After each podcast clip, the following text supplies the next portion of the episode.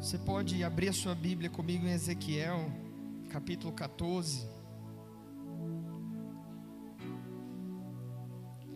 Ezequiel, capítulo 14.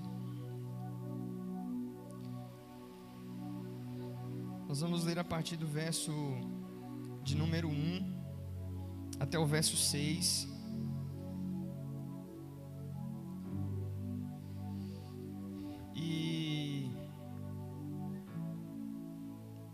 Queria falar nessa manhã sobre os ídolos do coração.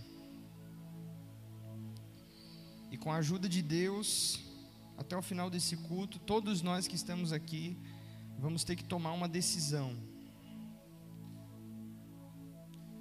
A decisão é a seguinte: ou nós nos convertemos a Jesus novamente, ou então nós vamos continuar vivendo em uma vida de idolatria rumo ao pecado e ao inferno.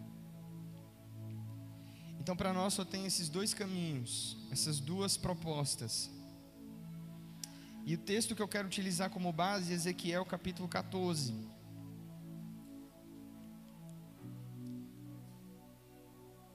Ezequiel 14 vai dizer assim a palavra do Senhor, até o verso 6, tá, meus irmãos? Então vieram ter comigo alguns dos anciãos de Israel e se assentaram diante de mim. Então veio a mim a palavra do Senhor, dizendo: Filho do homem, estes homens levantaram os seus ídolos dentro do coração. Tropeço para iniquidade que eles sempre têm diante de si. Acaso permitirei que eles me interroguem? Portanto, fala com eles e diz-lhes: Assim diz o Senhor Deus: Qualquer homem da casa de Israel que levantar seus ídolos dentro do seu coração, em tal tropeço para a sua iniquidade, e vier ao profeta, então eu, o Senhor, vindo ele, lhe responderei, segundo a multidão de seus próprios ídolos, para que eu possa apanhar a casa de Israel pelo seu próprio coração, porquanto todos se apartaram de mim, para seguirem suas idolatrias. Então assim diz o Senhor à casa de Israel: Ó oh, casa de Israel, convertei-vos e apartai-vos dos vossos ídolos, e deem as costas a todas essas abominações. Meus irmãos, quando a gente fala sobre idolatria na igreja evangélica, eu sei que muitos de vocês começam a pensar assim, mais ou menos assim: Ah, Ítalo, esse lance de idolatria é um pecado que só pode ser creditado para os católicos, ou sei lá, para qualquer outras religiões por aí, porque a gente sabe o que é idolatria, né? A idolatria é eu me curvar diante de um pedaço de gesso, de um pedaço de madeira. A idolatria é eu me curvar diante de um ídolo, obras das mãos dos homens, não é isso que diz a palavra. Então, se for assim, então nós evangélicos nós não praticamos idolatria. Nós costumamos a pensar dessa forma. Mas deixa eu esclarecer algo para você nesse dia, para que você nunca mais se esqueça dessa verdade. Existem dois tipos de idolatria nas escrituras sagradas. Você está aí? O primeiro tipo de idolatria é a idolatria objetiva. Essa idolatria é aquela que consistentemente as pessoas ficam presas em uma superstição, em um pedaço de madeira, de pau, em um fetiche, em um pingente, em um amuleto. Esse tipo de coisa, obra das mãos dos homens. Mas existe um segundo tipo de idolatria. É a idolatria subjetiva. Aquela idolatria que não tem aparência, porque ela não é externa. É uma idolatria que, por muitas vezes, ela não tem um objeto de culto, no sentido material da palavra, porque é uma idolatria de dentro, não é idolatria de fora. E quando nós olhamos, a idolatria é o pecado número um, condenado pelas Escrituras Sagradas. Deus vai dizer nos Dez Mandamentos que todos os que praticam idolatria, eles serão exterminados, serão amaldiçoados por Deus. Êxodo capítulo 20, do versículo 3 ao 5. Deus diz: todos os que fazem o ídolo, todos os que se prostram diante do ídolo, todos os que servem ao ídolo, essas pessoas serão amaldiçoadas. Se você pegar, por exemplo, Deuteronômio capítulo 4, Deus vai dizer, a partir do versículo 24, que o Senhor nosso Deus é ciumento. Essa palavra é forte, né? Alguns tradutores traduziram essa palavra por zeloso. O nosso Deus é um Deus ciumento. E diz, e ele é um fogo que consome. E Deus está falando isso em relação aos ídolos. Deus não divide a sua glória. Isaías 41 vai dizer, verso 6: Eu não darei a minha glória, nem o meu louvor às imagens de escultura. Isaías 64, versículo 4, vai dizer as Escrituras: que desde a antiguidade não se viu, nem com olhos, nem com ouvidos se ouviu um Deus além de mim. Deus diz: Olha, não existe outro Deus além de mim. O Salmo 115 vai nessa mesma direção, a partir do verso 3, e vai dizer que todas as pessoas que adoram ídolo se tornam exatamente como o ídolo. Se o ídolo for mudo, ele fica mudo. Se o ídolo não consegue andar, ele também não anda. O ídolo tem mãos e não apalpam, e a pessoa também não apalpa. A pessoa está morta espiritualmente. Uma pessoa idólatra é uma pessoa que está morta espiritualmente, uma pessoa que está condenada ao inferno. Jeremias capítulo 3 fala a mesma coisa. Olha, está recheado de versículos na Bíblia, que geralmente a gente usa esses versículos para condenar os católicos.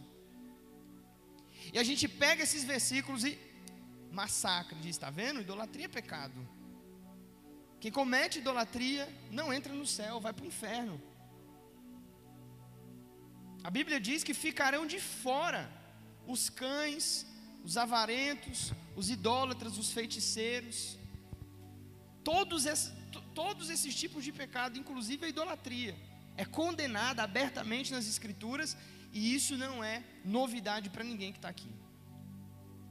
Talvez quando você não servia a Cristo, não conhecia Jesus, o Jesus da Bíblia, você servia dentro da sua religião e você tinha um amuleto a quem você prestava culto, reverência, essas coisas.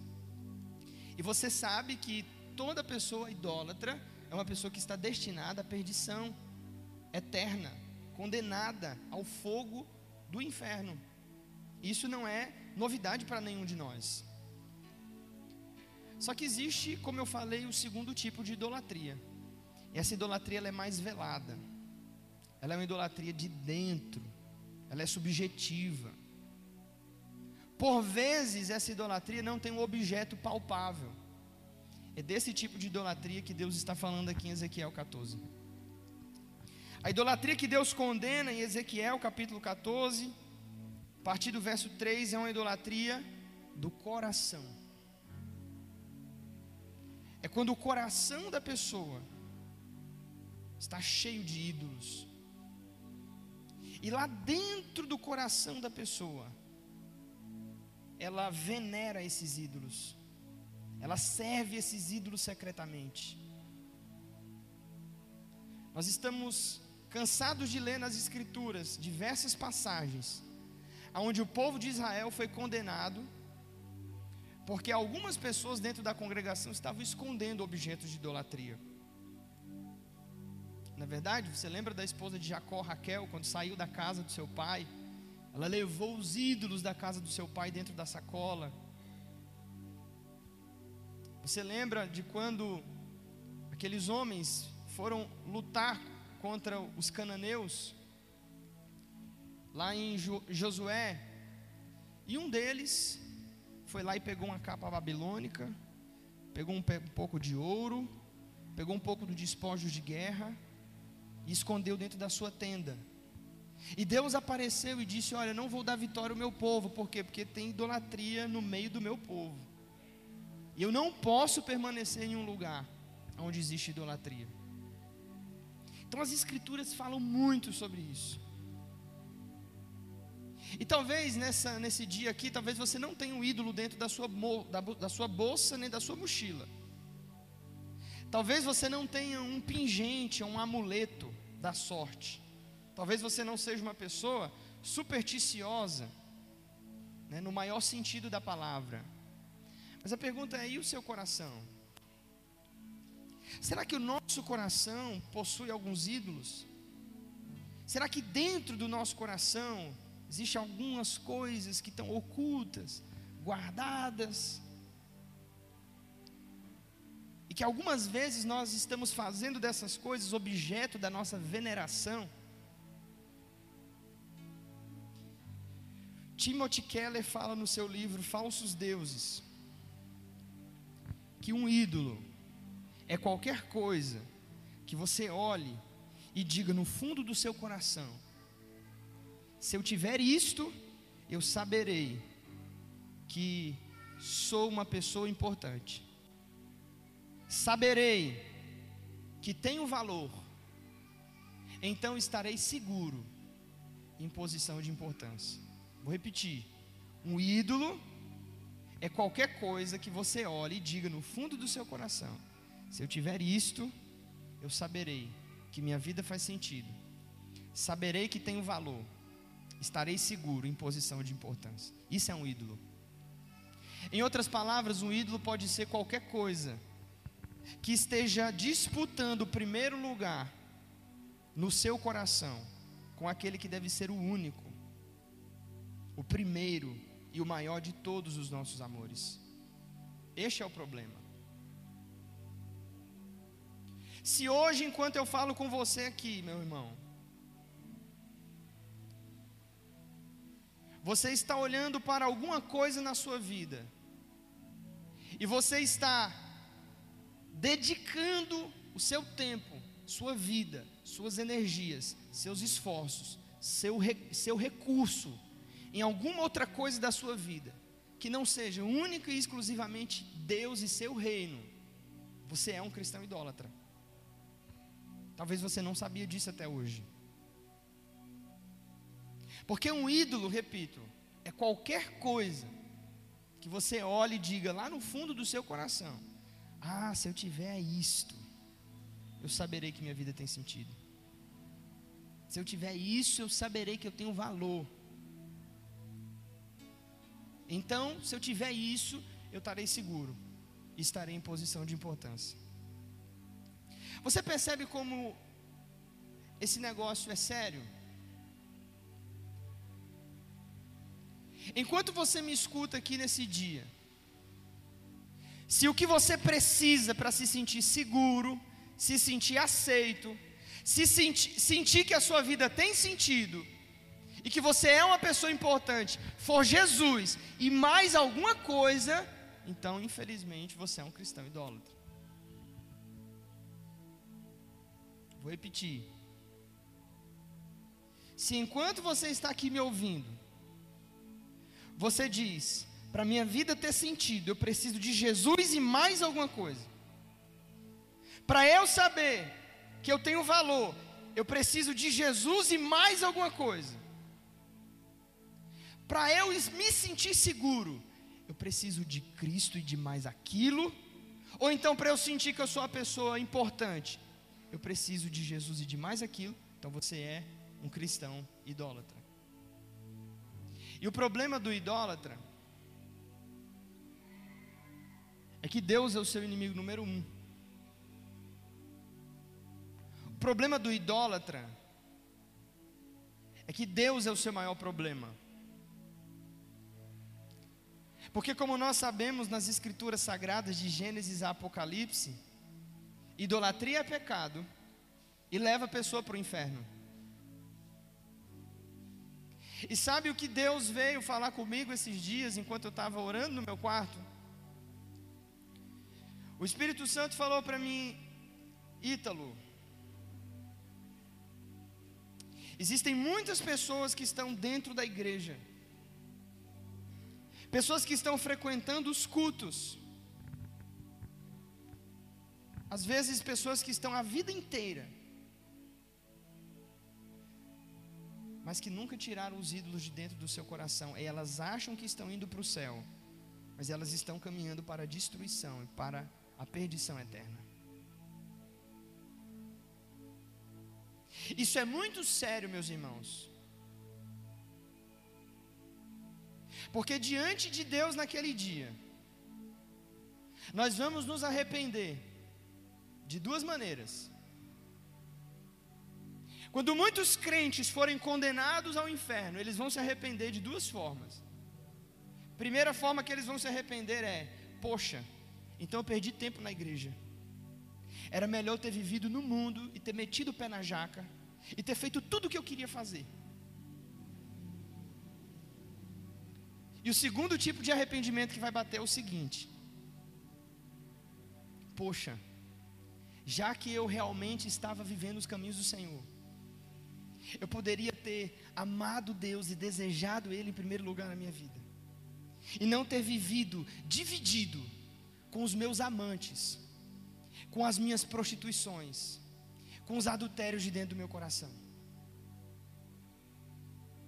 Eu sei que essa mensagem parece dura, mas é justamente sobre isso que Deus está falando no capítulo 14 de Ezequiel.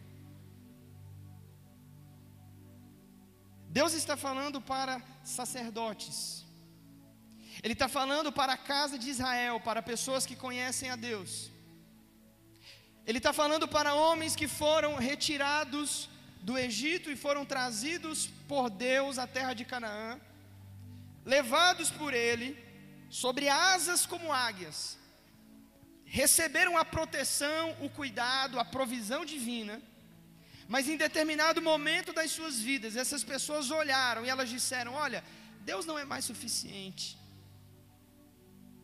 Sabe, eu, eu gosto de Deus, eu gosto de Jesus, mas eu preciso de Jesus eu preciso de mais alguma coisa para a minha vida ter importância e ter sentido e eu me sentir seguro e saber que eu tenho valor. Este é o problema. Existe uma doutrina nas Escrituras chamada a suficiência de Cristo. E toda pessoa que foi salva por Jesus, redimida pelo sangue do Cordeiro, passa a entender que a coisa que ele mais precisa e a única tábua de salvação na sua vida é Cristo e ponto.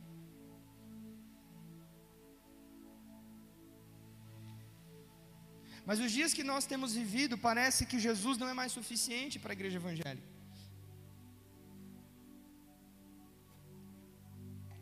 Os dias que nós temos vivido, parece que Jesus, Deus, o Espírito Santo, a palavra, não é mais suficiente.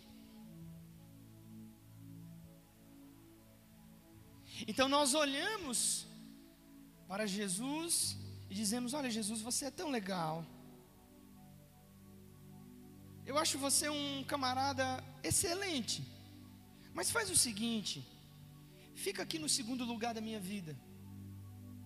Ou melhor, fica ali no cantinho da sala. Sabe quando você colocava, ou quando você era colocado de castigo no cantinho da sala? Fica ali, Jesus, no cantinho. E deixa eu ocupar o restante com as coisas dessa era, porque elas são tão boas. E quando eu vivo as coisas desse tempo, eu me sinto a pessoa tão valiosa e eu me sinto tão seguro quando eu tenho dois empregos ou três empregos. Sabe, Jesus, você é muito bom, mas fica ali no canto e por favor, deixa eu mirar o sentido da minha vida no meu trabalho ou na criação dos meus filhos. Então deixa eu mirar o sentido da minha vida em fazer uma fortuna. Em ser em ser reconhecido, Jesus, pelas pessoas. Você é muito legal. Eu sei que você me salvou. Eu sei que você morreu na cruz por mim. Tudo bem, muito obrigado. Mas a minha vida, Jesus, só vai fazer sentido se eu for reconhecido. E para buscar esse reconhecimento, eu estou disposto a fazer qualquer coisa. Para buscar Jesus esse reconhecimento, eu estou disposto a fazer qualquer coisa. Eu estou disposto a acordar cedo e dormir tarde, me sacrificando, me matando e ralando para poder pagar as minhas contas, afinal, eu preciso me sentir uma pessoa muito importante. Eu sei que você é muito joia, Jesus, mas para que a minha vida tenha sentido, eu preciso muito, muito desse celular que saiu da última geração. Eu sei, Jesus, que você é legal, mas que para que minha vida tenha sentido, olha, eu preciso tanto fazer essa viagem dos meus sonhos. Eu preciso tanto exibir na internet a minha vida bacana. Jesus, você é joia. Mas que para minha vida ter sentido, Jesus. Olha, para minha vida ter sentido, eu preciso ter três faculdades. Ou então, para minha vida ter sentido, eu preciso saciar os desejos da minha alma, sabe? Eu tenho vontade de me libertar sexualmente.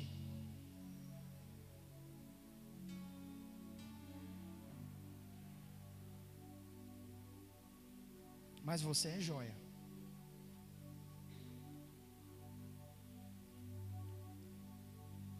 Mas a minha vida só vai fazer sentido quando eu tiver a casa dos meus sonhos, ou quando eu tiver a casa própria.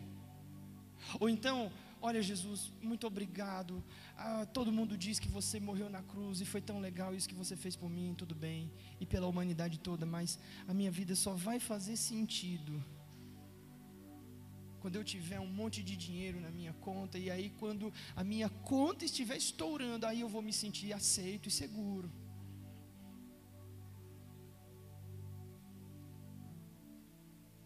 Parece piada falando assim, né? Mas esse é o seu coração.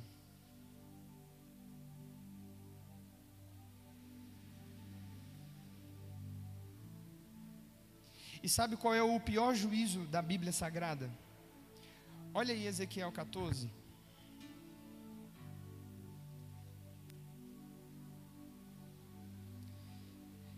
O verso 21, Deus vai falar sobre quatro juízos que ele deflagra sobre a humanidade.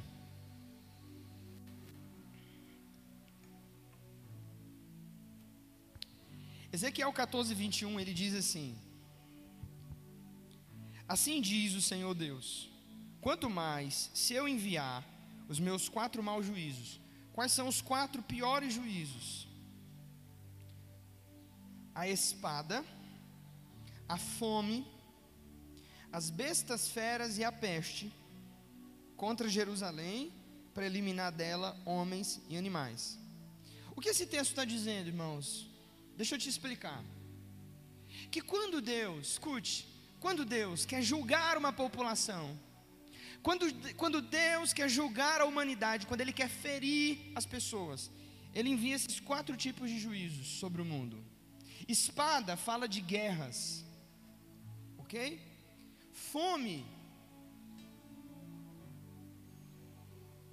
Bestas feras fala também de catástrofes naturais, eventos, terremotos, desastres, tragédias, calamidades.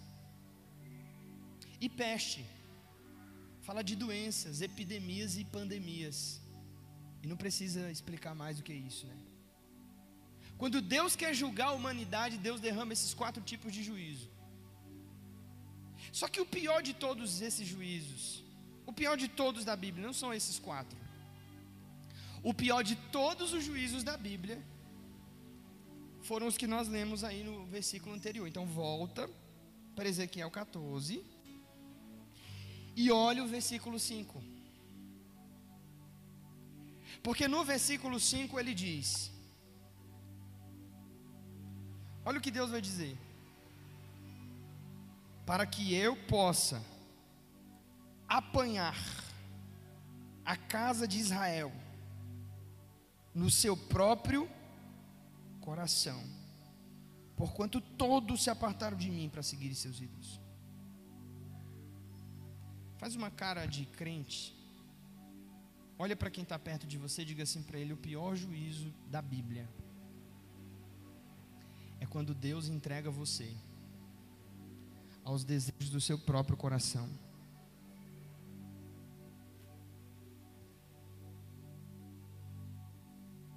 Francis Shem tem uma, tem uma frase que ele diz: A pior coisa que pode acontecer a um homem é ele ser bem sucedido naquilo que não tem valor para a eternidade.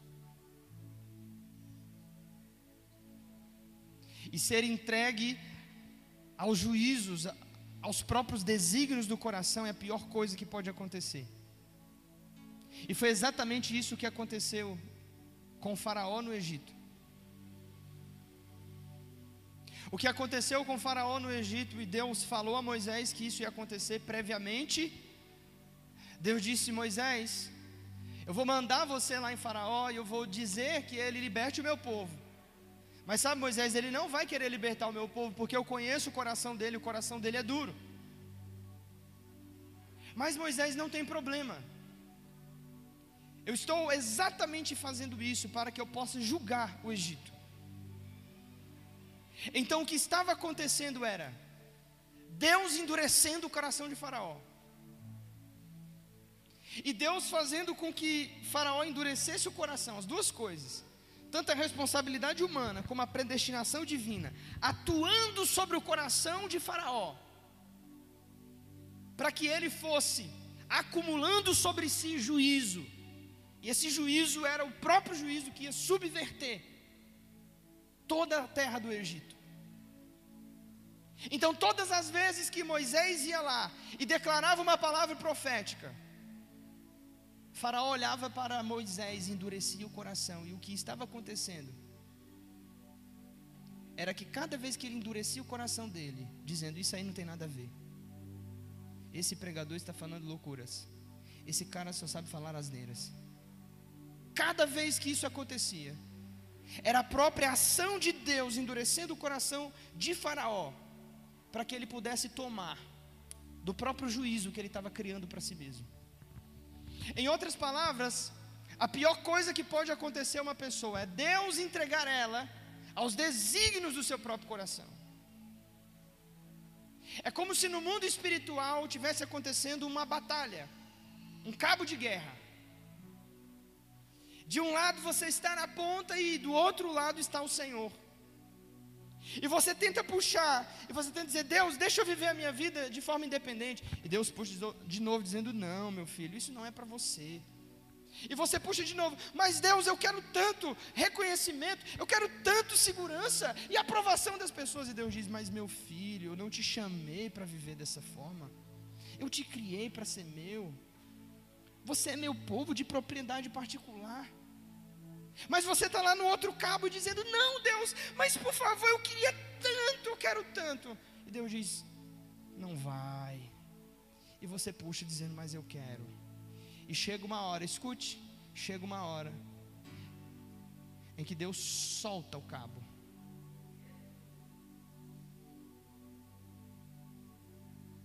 E quando ele solta, grande é a ruína do homem. Isso é Deus entregando o homem aos próprios desígnios do seu coração. É você procurar tanto ser bem sucedido em uma coisa que não faz sentido, que não é bíblica, que não tem valor diante do Senhor.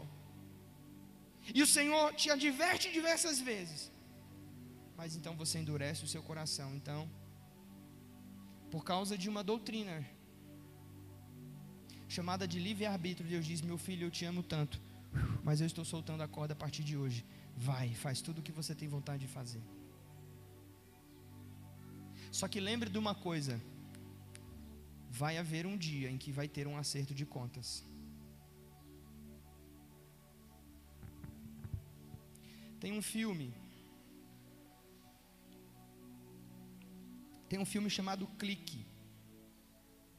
Um filme com Adam Sandler. É um filme muito antigo já. E nesse filme, ele é um engenheiro, ele um arquiteto, não me lembro bem. E ele nunca tem tempo para fazer a casa da árvore com os filhos, ele nunca tem tempo para fazer a viagem do camping, ele nunca tem tempo para ouvir as ladainhas da esposa, ele nunca tem tempo para nada, e ele só quer saber de trabalhar e ser bem sucedido e se dar bem. Então, certa noite, ele sai de casa e entra dentro de uma loja de departamentos. E ali naquela loja de departamentos ele encontra com um homem chamado Morte. E Morte faz uma sugestão a ele, diz: "Olha, eu tenho um controle universal que vai resolver seus problemas". E ele diz: "Oxe, é exatamente isso que eu estou precisando". E ele, e ele ressalta: "Mas tome cuidado quando você for usá-lo". Porque ele tem inteligência artificial. E ele vai se programando sozinho. E ele volta para dentro de casa e todas as partes chatas da vida dele, sabe? Aquelas partes chatas. Orar. Sabe? Aquela coisa que a gente fica pegando no seu pé. Leia a Bíblia. Tema a Deus. Não falte cultos. Honre o Senhor. Essas partes chatas. Ele vai passando essas partes. chega um momento da vida dele em que ele entra em um estado de programação mental, que ele cria para si sua própria destruição. Isso é quando Deus entrega você aos próprios desígnios do seu coração.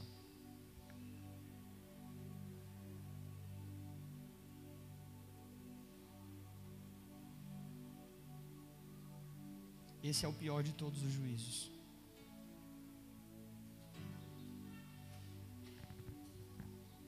Nós temos um problema, queridos. Nós não amamos o Senhor como Deus exige ser amado. Nós não colocamos o Senhor em primeiro lugar nas nossas vidas como deveríamos colocar. E são esses amantes, são essas prostituições, são esses adultérios que Deus chama de ídolos do coração. Talvez você seja uma pessoa de confissão cristã, mas a sua prática seja a prática de um ateu. Talvez você, com seus lábios, Isaías 29, 13, este povo me honra com com os lábios, mas o seu coração está distante de mim. Talvez você seja uma dessas pessoas que tem entrado em uma luta, uma queda de braço contra o Senhor. E você acredita que você está indo muito bem, obrigado. Porque você nunca se deparou com alguém que parasse diante de você e falasse a verdade. E não ache que para mim é fácil estar aqui falando sobre isso. Mas eu fui comissionado por Deus nesses, nesses últimos dias, nessas últimas semanas. O Senhor me levou em Ezequiel e disse: Olha, nesses, nesses dias, eu estou levantando você como eu levantei Ezequiel, para denunciar a idolatria do meu povo ele disse para mim em Jeremias 1: Eu estou te levantando como eu levantei Jeremias, como uma cidade fortificada, como um muro de ferro, ferrolhos de bronze. E o Senhor me fez sentir o pecado do seu povo. Então, nesse momento, enquanto eu estou aqui falando sobre isso com você, meu coração não tem paz. O meu coração não tem paz porque eu estou muito preocupado com a sua alma. Eu estou muito preocupado com o destino que a sua vida está tomando, com o rumo que ela está tomando. E se hoje, nesse momento, Jesus não é suficiente para você, se você precisa de mais alguma outra coisa, então você é de fato um cristão idólatra.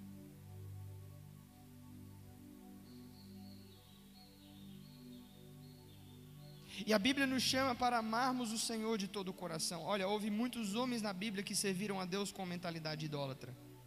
Nós poderíamos citar Jefté em Juízes capítulo 11. Ele queria fazer a vontade do Senhor, mas ele tinha um passado cananeu. Nós poderíamos citar Saul, que foi chamado por Deus, mas que decidiu levantar um monumento para si. Simão mágico, que queria servir na igreja apostólica, mas quis comprar os dons do Espírito Santo através, através de dinheiro. Nós temos muitas pessoas na Bíblia, como o próprio Sansão, que achou que estava agradando o Senhor, mas em Juízes capítulo 21, verso 17, está escrito que o Senhor já havia se retirado dele ele não sabia. E sabe por que Sansão não sabia que o Senhor se havia retirado dele? Porque o coração dele já havia sido corrompido pela idolatria. Porque ele desejava ter uma vida e ele desejava ter coisas que a ele não era lícito ter e fazer. Então, depois de teimar tantas vezes, depois de comer o mel no corpo morto do leão, depois de se casar com uma mulher dos filisteus e ter divorciado, depois de ter desonrado seus pais, depois de ter quebrado o seu voto de Nazireu, depois de ter bebido bebida forte, depois de ter casado com Dalila. Então Deus disse: Olha, eu estou tentando. Eu já te dei diversas advertências, mas você não, você não se converte, então eu vou ter que soltar a corda. Mas esse é o papel do atalaia, e o papel do atalaia é avisar a você: cuidado, você está na beira do precipício, e se Deus soltar a corda hoje, aonde é que você vai parar?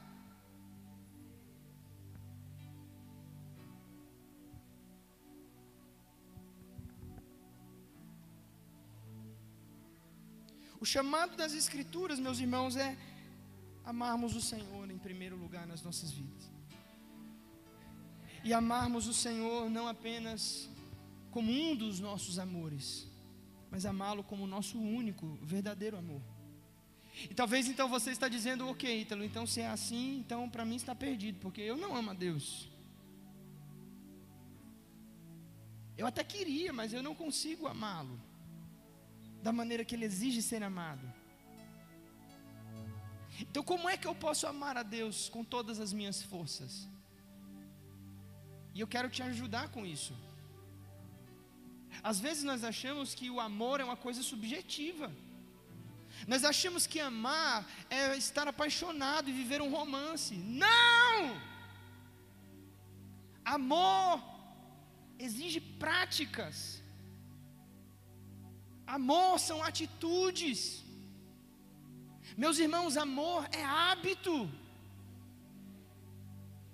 Então, como eu posso modelar o meu coração para amar a Deus, como Ele exige ser amado? James K. Smith fala no livro Desejando o Reino que os hábitos são formados por práticas que modelam o desejo do coração, alimentando a imaginação através de rituais mecânicos e materiais. Vou repetir, parece difícil, mas eu vou te explicar. Os hábitos são formados por práticas que modelam o desejo do coração, alimentando através da imaginação por meio de rituais mecânicos e materiais. O que isso significa? É muito simples. Isso significa que a única maneira de você modelar o seu coração para amar a Deus é através de uma coisa chamada de liturgia. E Ítalo, o que, que é liturgia, afinal de contas? Liturgia é uma palavra religiosa que nós utilizamos para explicar a força do hábito, da repetição, das cerimônias, dos rituais da igreja. Então, quando eu digo para você, meu irmão, você tem que orar, meu irmão, você tem que dobrar o seu joelho, meu irmão, você tem que ler a sua Bíblia, meu irmão, você tem que jejuar uma vez por semana, meu irmão, você tem que dar o seu dízimo, meu irmão, você tem que perdoar quem te ofendeu. Quando eu peço para você fazer isso, eu não estou pedindo para você fazer isso, jogando conversa fora. Eu estou dizendo que quando você começa a fazer isso, mesmo contra a sua vontade, mesmo contra a sua carne, você vai modelando o desejo do seu coração até que Deus seja o primeiro lugar na sua vida.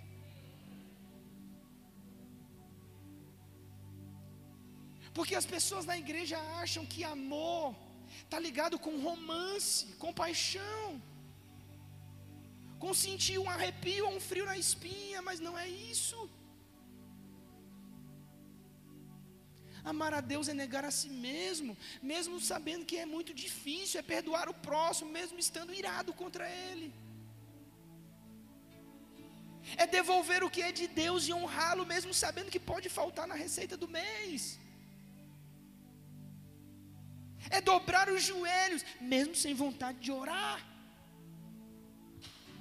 É abrir a Bíblia e ler ela todo dia, mesmo sem entender uma vírgula. E é assim que você modela o desejo do seu coração para Deus.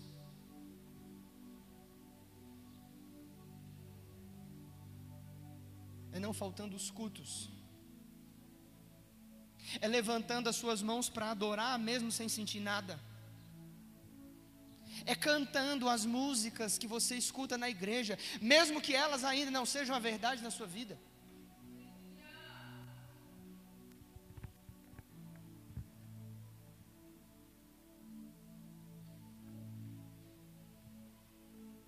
Os hábitos são formados por práticas que modelam o desejo do coração, alimentando a imaginação por meio de rituais mecânicos e materiais. É isso que ele quer dizer.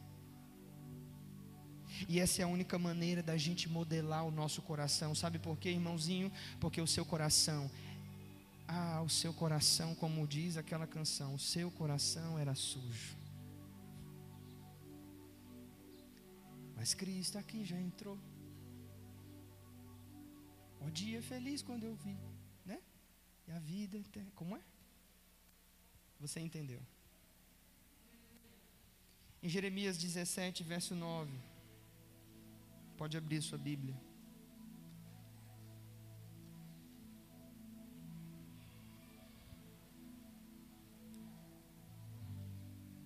Quem encontrou, fique de pé. Leia para mim, por favor. Jeremias capítulo 17, verso 9. Quem encontrar, fica de pé e lê. Bem alto, vai lá. Jeremias 17, 9. Hã? Então abre certo, vai lá.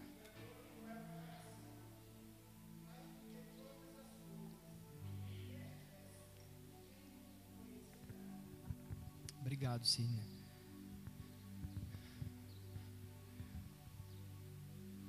Eu sei que já mentiram para você. Eu sei que já olharam para você e disseram assim: olha, essa pessoa tem um coração enorme. Olha, seu coração é tão bom.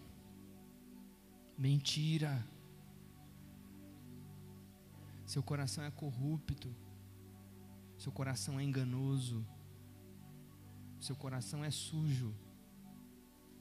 E só tem uma maneira desse coração enganoso, sujo, corrupto amar a Deus. É você subjugando esse coração diariamente. Mas escuta, irmão, quando eu falo sobre subjugar o coração, eu não falo de fazer isso na força do braço. Esse é o mistério da fé.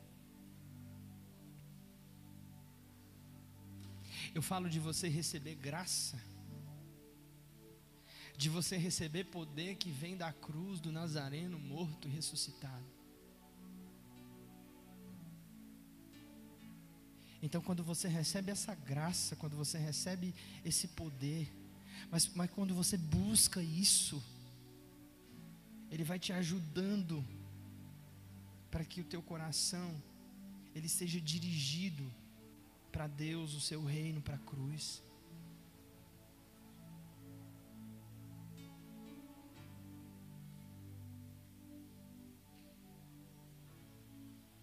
Porque sabe, se você não ama o Senhor, como Ele exige ser amado, eu não estou dizendo você gostar de Deus. Eu sei que você gosta de Deus, senão você não estava aqui.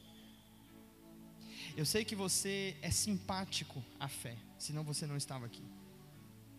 Mas isso não é suficiente. Quando Jesus ressuscitou em João capítulo 21, apareceu os discípulos. depois de alguns dias,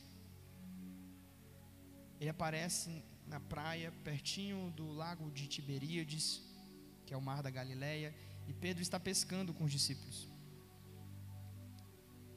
E Jesus manda que eles joguem a rede do lado direito, eles pescam 123 grandes peixes e eles voltam para a praia. E quando eles vão voltando para a praia, eles já vão sentindo alguma coisa diferente no ar. Quando eles se aproximam, a Bíblia diz que Pedro estava nu. Pedro estava nu em todos os sentidos da palavra. Pedro estava nu porque ele corou de vergonha ao ver Jesus, porque ele havia, você sabe, ele havia negado a Jesus três vezes. Ele estava nu porque ele estava pescando e ele havia prometido para Jesus: Jesus, eu nunca mais vou pescar, ser agora um pescador de homens. Eu não volto mais às velhas práticas. E ele voltou. E quando ele vem voltando para a praia, ele está nu. Ele está envergonhado, ele está decepcionado com ele mesmo. Que bom que ele está assim. Que bom que Pedro está decepcionado com ele mesmo, porque esse é o primeiro passo para o arrependimento. O primeiro passo para o arrependimento é tristeza pelo pecado. Então ele vem decepcionado com ele mesmo e Jesus diz assim: Pedro, tu me amas?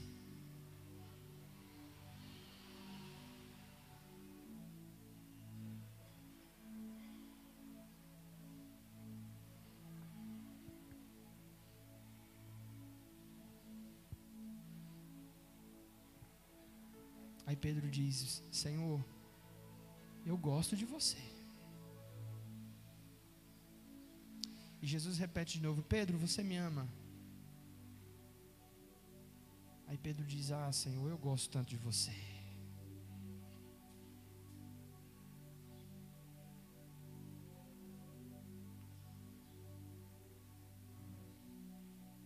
Aí Jesus diz: Não, Pedro, não é isso que eu estou perguntando. Você entendeu a pergunta. O que eu estou perguntando é se eu sou o maior desejo da sua vida.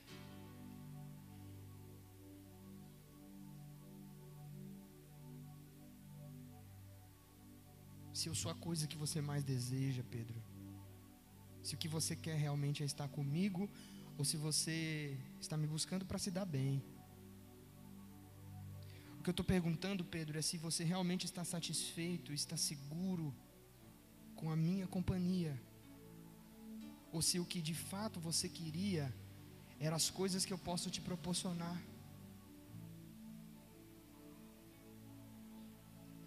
Aí Pedro diz: Ah, bom, mestre, eu entendi. Ele diz assim: Mestre, eu acho que eu te amo. Abre em João 21, deixa eu te mostrar. E Jesus dá a receita para Pedro.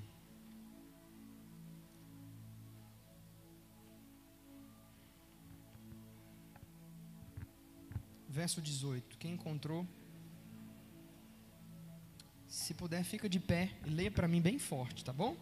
Verso 18 e o verso 19.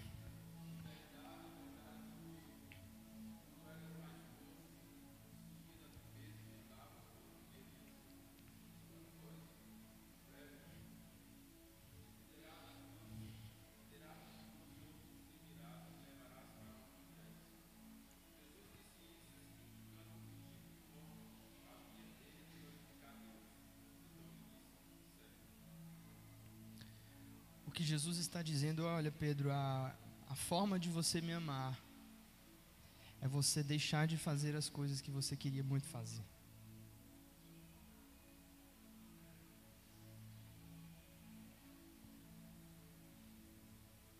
Você era novo e você fazia o que queria, mas agora não é mais assim, Pedro. Agora você tem que entender que o amor está ligado com aliança, com compromisso um casamento. Não fazemos mais o que queremos, fazemos aquilo que é a responsabilidade da aliança fazer. O que Jesus está destituindo da mente de Pedro é essa visão do amor platônico. Ele está dizendo: o amor são práticas. E por isso que ele diz: apacenta as minhas ovelhas cuide dos meus cordeiros. Se você me ama, Pedro, mostra na prática, ainda que você não sinta, ainda que você não esteja emocionado e arrepiado com frio na espinha.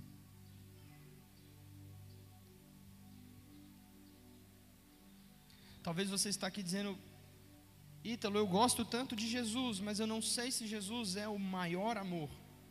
1 Coríntios, vamos todos abrir. Capítulo 16.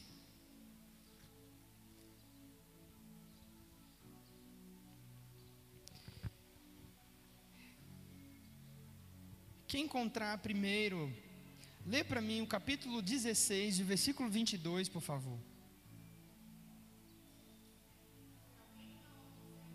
Fica de pé, fica de pé, barriga para dentro, peito para fora, solta o som. Vai lá, bem forte.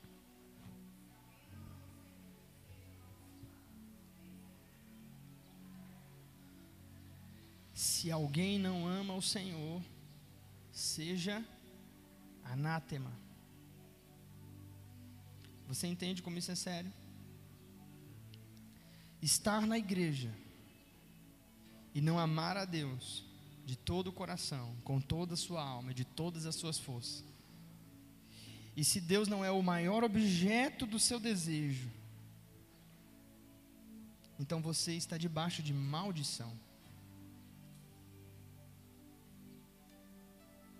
É isso que Paulo está falando.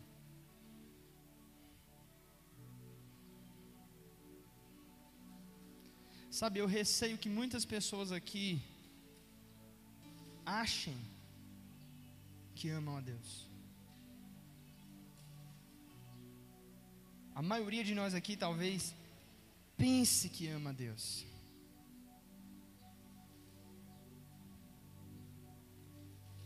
Mas e se tivesse uma sala aqui?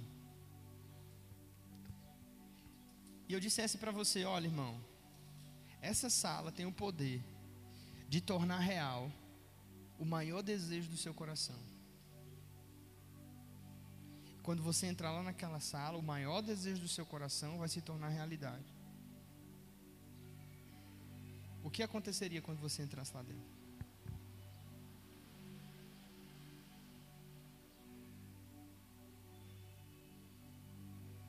Alguns aqui sairia da sala com as contas quitadas. Alguns aqui sairia da sala sendo o homem ou a mulher mais importante ou mais rico dessa cidade.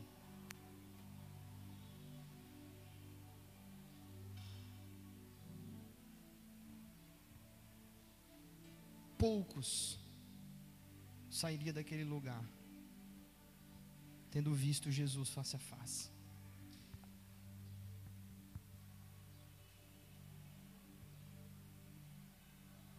E deixa eu dizer uma coisa para você. A pior coisa que pode acontecer a você hoje é Deus tornar real esse desígnio do teu coração. Porque esse desígnio do seu coração, a qual você está apegado, é idolatria, é pecado, e vai fazer você se perder e se desviar e abandonar Deus, e morrer e ir para o inferno.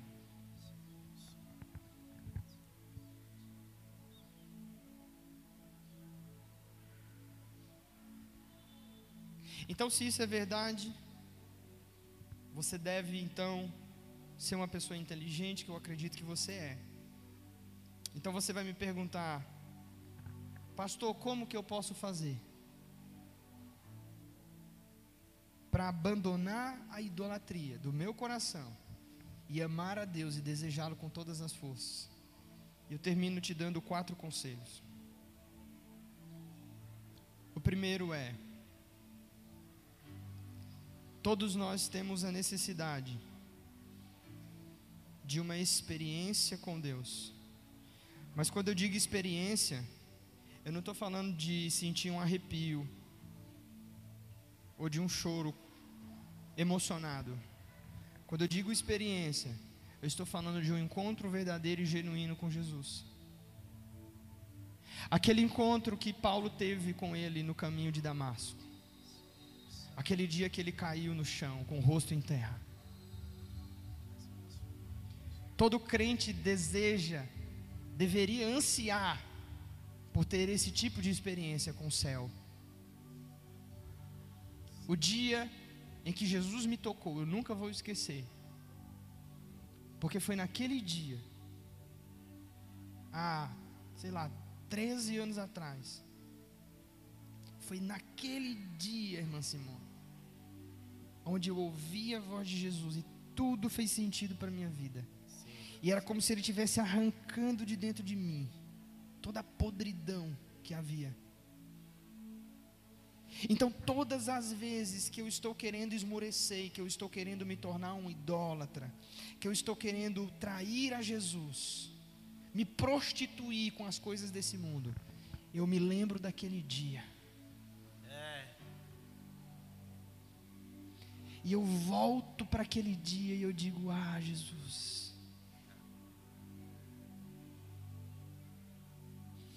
E se você está me ouvindo aqui hoje você não teve aquele dia na sua vida, você precisa ter aquele dia. O seu dia. O dia que você entendeu, o dia que as escamas caíram dos seus olhos. Porque nós corremos o risco, irmão Jorge, de sermos cristãos convertidos intelectualmente. E está assim, de cristão intelectualmente convertido na igreja. Você está aqui porque você entendeu que você precisa de Deus, porque Deus vai dar um jeitinho na sua vida. Miserável. Você está aqui porque, ah, preciso de um lugar para ir. Eu preciso ser um cristão, então vou procurar uma igreja legal para frequentar. Mas se você está aqui e você não teve um dia na sua vida em que a ficha caiu e você disse a partir de hoje eu nunca mais sou o mesmo, você precisa ter essa experiência. E a minha oração nesses dias é para que Jesus pegue você.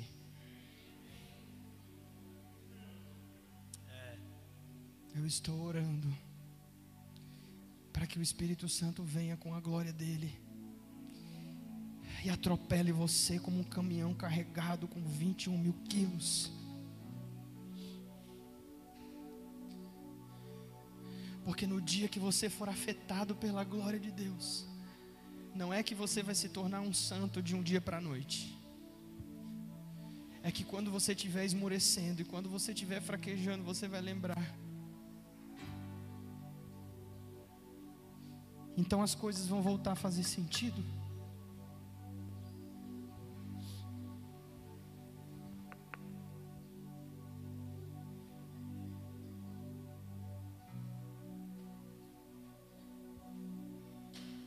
Segundo conselho é: dedique tempo e recurso no estudo das Escrituras Sagradas.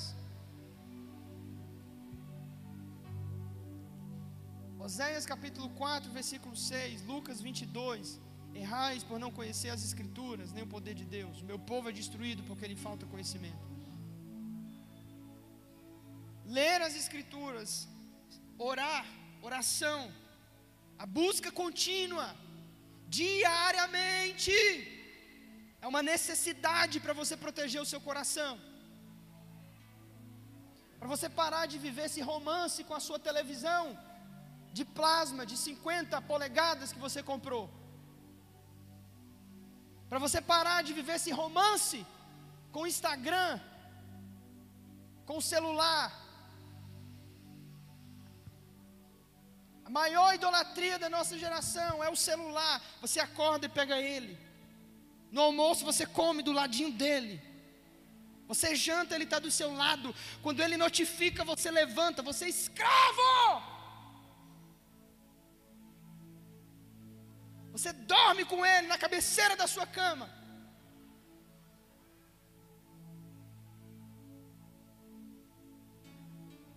Você dedica tempo Você se alimenta disso o dia todo. É impossível você não ser um idólatra desse jeito. Impossível. Impossível não ter uma visão de mundo cristã se você não gastar tempo lendo as escrituras. Deus disse a Josué, capítulo 1, verso 8 e 9: Medita no livro da minha lei de dia e de noite. Medita nesse livro, porque ele vai fazer você ser bem-sucedido em qualquer coisa que você fizer na sua vida.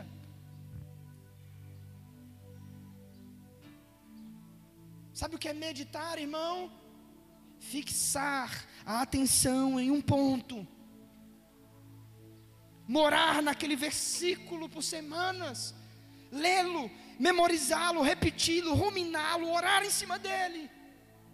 Comer a palavra. Saborear essa palavra. Impossível você não ser um idólatra. Porque a sua Bíblia está tão distante de você.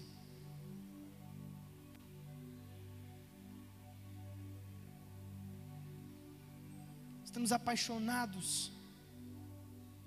As coisas desse século brilham nossos olhos.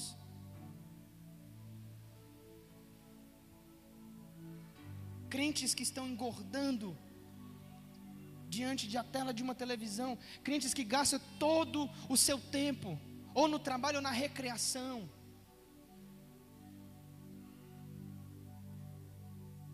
O tempo que você não está no trabalho, você quer descansar, você quer recreação. Você não quer Deus coisa nenhuma, você não quer Jesus, você não quer a palavra. Também é impossível você querer. Você não se esforça para isso. Você é um crente idólatra. Desculpa te falar, você está indo para o inferno, acreditando que está indo para o céu. Deus é o seu maior inimigo nesse dia.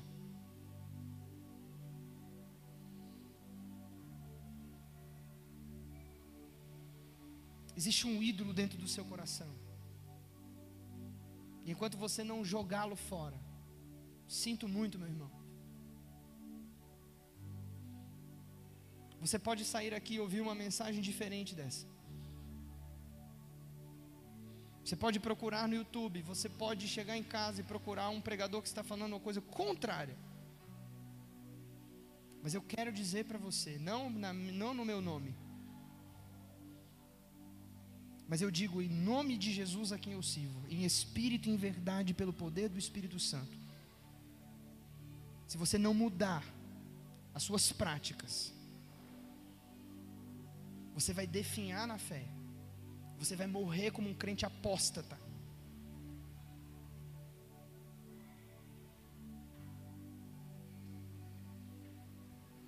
E não pense que eu vou ficar feliz com isso.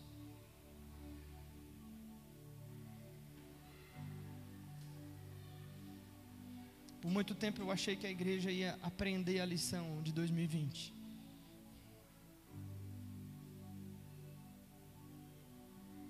quando nós estávamos vivendo o ano de 2020.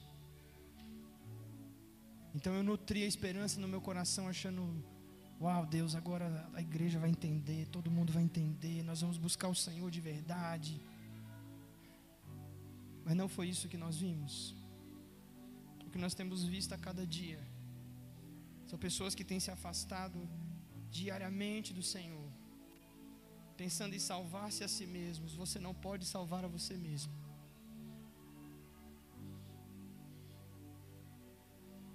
Sabe, irmãos, eu prefiro morrer pegando um vírus, qualquer coisa que seja, queimando de amor por Jesus, do que salvar a minha vida. Chegar diante do meu rei naquele dia e ele dizer: Você foi um servo mau, infiel.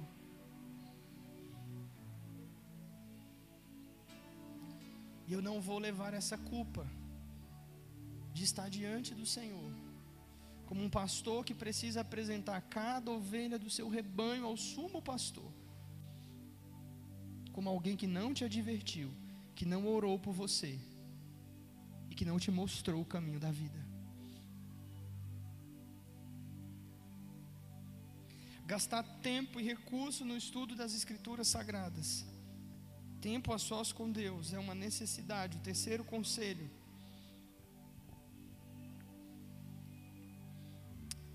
Romanos 10, 17. Alguém abra para mim.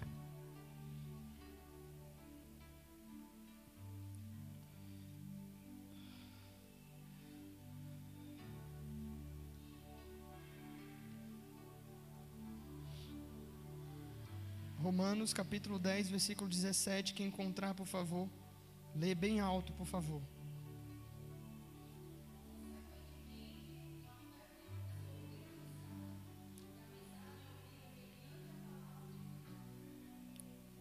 Obrigado.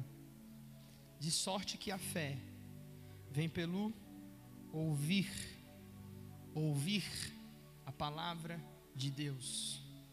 O que que você anda ouvindo? Quais são as conversas que você tem tido? A tradição oral é importante. Está carregado do lado de pessoas que falam a palavra. Paulo vai dizer: Olha, meus irmãos, estejam falando entre vós com salmos, hinos e cânticos espirituais. Se ajuntar com pessoas que falam a palavra, e pelo amor de Deus, deixa eu falar uma coisa aqui, como pastor dessa igreja. Voltem a se reunir para orar e para falar a palavra. Não se reúnam apenas para recreação. Voltem a se reunir para falar as Escrituras não para ficar falando de A ou B, de fofoca, de conversinha. Volte a orar. Amigo de crente, irmão, é pessoa de oração. Meus amigos de crente na igreja sempre foram pessoas que me ajudavam a orar e eu os ajudava a crescer. E eram irmãos que vinham, irmão Ítalo, eu estou precisando. E eu falava, eu vou te ajudar, cara, vamos orar. E nós subíamos juntos a oração de madrugada, a hora que fosse. Isso é amigo de crente.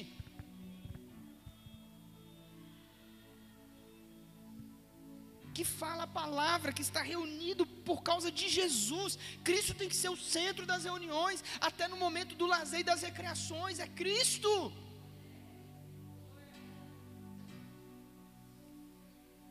Hebreus, capítulo 10, versículo 25.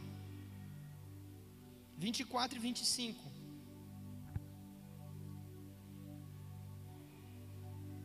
Hebreus 10, 24 e 25.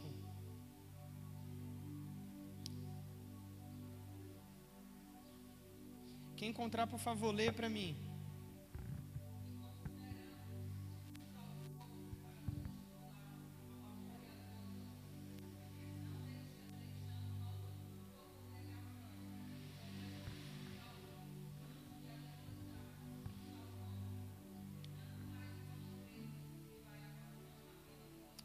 Obrigado. Considerando-os uns aos outros para nos estimularmos às boas obras. Veja a importância de irmãos para nos estimular nas boas obras. Pessoas que estão conosco e dizendo: Olha, meu irmão, faça, ó, oh, rapaz, você está errado, vamos por aqui, faça assim. Cadê você? Eu senti sua falta, o que está acontecendo? Pessoas para nos estimular. E o verso 25 ele diz: Não deixem de congregar, como é costume de alguns. Parece que o autor os Hebreus estava falando dos nossos dias. Crentes que faltam cultos por qualquer coisa. Ah, pastor, chegou uma visita na minha casa. Ó, oh, meu filho, você fica aí, viu? Se quiser, vamos comigo adorar o Senhor. Senão você vai ficar aí, eu vou para a igreja adorar o meu Deus. Quando eu voltar, a gente conversa. Crente que falta culto por qualquer coisa, você tem um culto na semana. Por que, que você, se você falta, você vem de 15 15 dias na igreja, você acha que é suficiente para te alimentar? Você está a semana toda sendo ministrado no seu trabalho por causa dessa porcaria dessa internet que você não tira da sua cara o dia inteiro. E você está sendo ministrado o tempo inteiro, repetidamente. E você vem uma vez por semana à igreja, você acha que isso é suficiente para te manter de pé?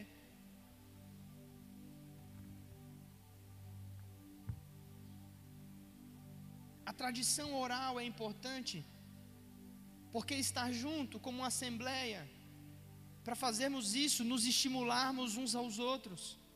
ouvirmos a palavra e admoestar uns aos outros e exortar uns aos outros, e ajudar os nossos irmãos a crescerem e sermos exortados pelos irmãos. Os crentes não gostam mais de exortação. Se exortar, fica papudinho, acha ruim. Ô meu irmão, você está errado, bora, muda a tua conduta, vigia, muda isso aí, que conversa é essa? não gosta de ser exortado. Está errado. Para nos estimularmos uns aos outros. Não existe cura fora da comunhão. Não existe vida fora da mesma. E é para isso que existe um pastor e um irmão na sua vida. Para isso que existe um crente do seu lado, sentado no seu banco. Não é para você olhar para a nuca dele. É para ele te ajudar na caminhada. Isaías 41, 6: Um ao outro ajudou e ao seu companheiro disse: Seja forte. Isso aqui não é um clube social onde você vem passar tempo.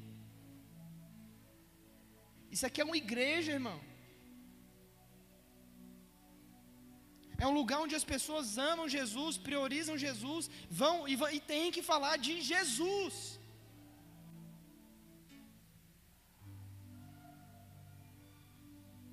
tradição oral é a coisa mais importante. Ouvir a palavra repetidamente vai formando em nós uma coisa chamada de memória afetiva.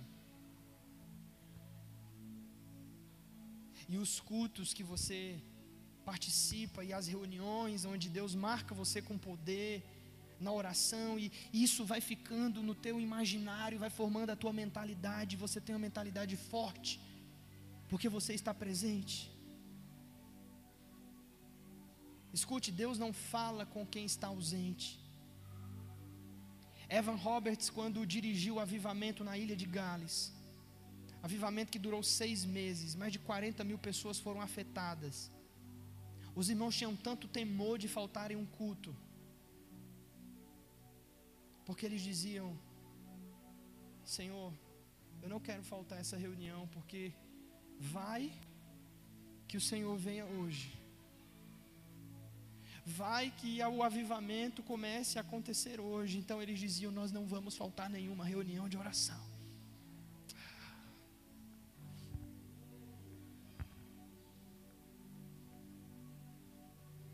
Nós vamos estar lá. É por esse mesmo motivo que sempre vai ter um judeu na frente do muro das lamentações. Porque pode ser o momento da chegada do Messias. E tem que ter pelo menos um judeu para dar as boas-vindas a Hashem. Então eles dizem: Nós não vamos sair daqui.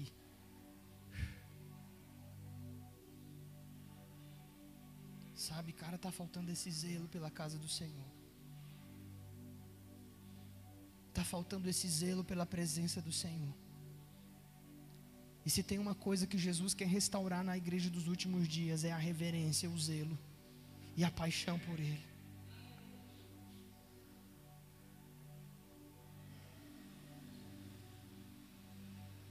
O sentimento de Davi no Salmo 27, versículo 4: Uma coisa eu peço, Senhor, e a buscarei, que eu possa morar na casa do Senhor todos os dias da minha vida, para contemplar a beleza do Senhor e aprender no seu templo.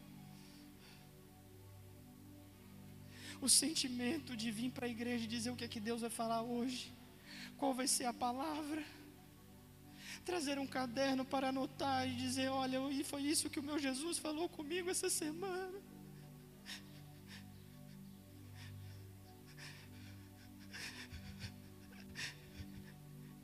É assim que o Espírito Santo está se sentindo, como um visitante nas nossas igrejas como um coadjuvante nas nossas reuniões, porque a reverência deu lugar ao show na casa de Deus.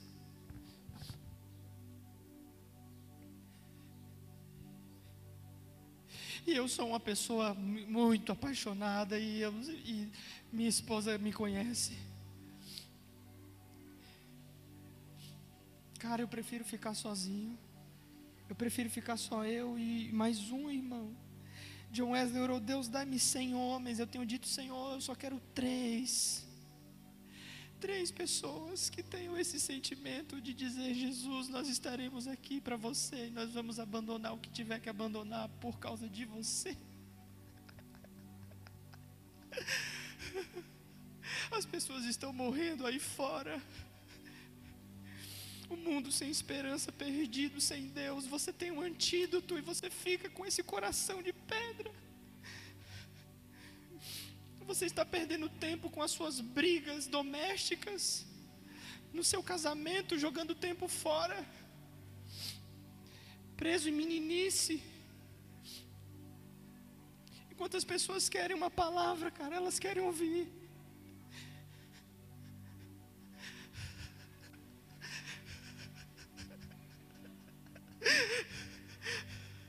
Jesus vai te pegar.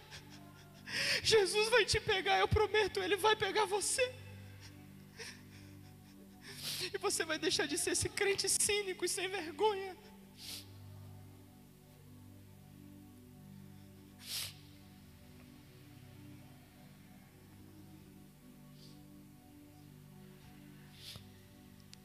Apaixonado com o mundo vibra com as coisas do mundo, se delicia com as migalhas que o mundo te oferece. Ah, pastor, é uma musiquinha. Ah, pastor, é um filmezinho, é só uma série. Ah, pastor, tem nada não, é só um copinho. Deus vai pegar você. Eu profetizo, Jesus vai te pegar. Você vai ter que fazer uma decisão aqui hoje. Ou é tudo ou é nada. Ou você se converte de novo e aceita Jesus. Ou então ele vai entregar você os desejos do seu coração.